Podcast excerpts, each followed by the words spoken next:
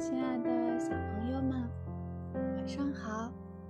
又到了积木宝贝睡前故事的时间啦。我是好朋友罗蕾，今天给大家带来的故事是《小马过河》。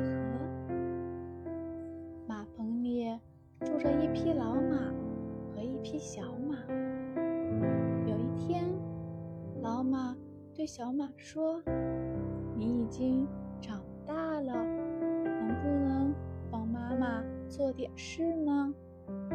小马连蹦带跳地说：“怎么不能？我很愿意帮你做事。”老马高兴地说：“那好呀，你帮我把这袋麦子驮到磨坊去吧。”小马驮起麦子，飞快地往磨坊跑去。跑着跑着，一条小河拦住了去路，河水哗哗地流着，小马为难了，心想：我能不能过去呢？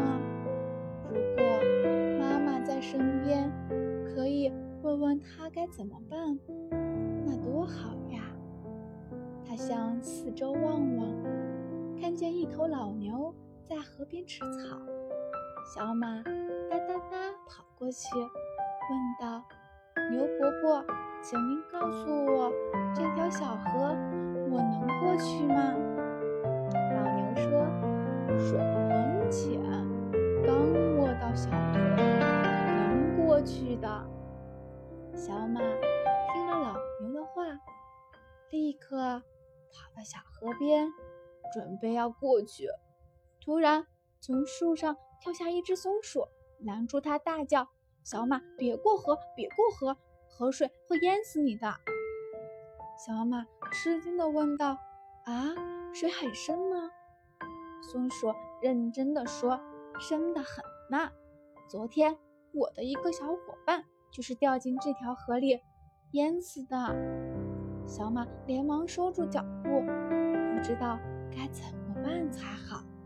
他叹了口气说：“唉，还是回家问问妈妈吧。”小马甩甩尾巴，跑回家去。妈妈问：“你怎么回来了？”小马难为情地说：“一条小河挡住了，我过不去。”妈妈说：“那条小河不是很浅吗？”小马说：“是啊，牛伯伯也这么说。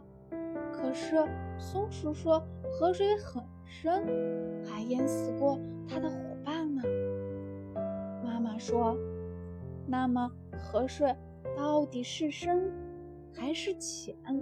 你仔细想过他们的话吗？”小马低下了头说：“没，我没想过。”妈妈亲切地对小马说：“孩子，光听别人说，自己不想想，也不去试一试，是不行的。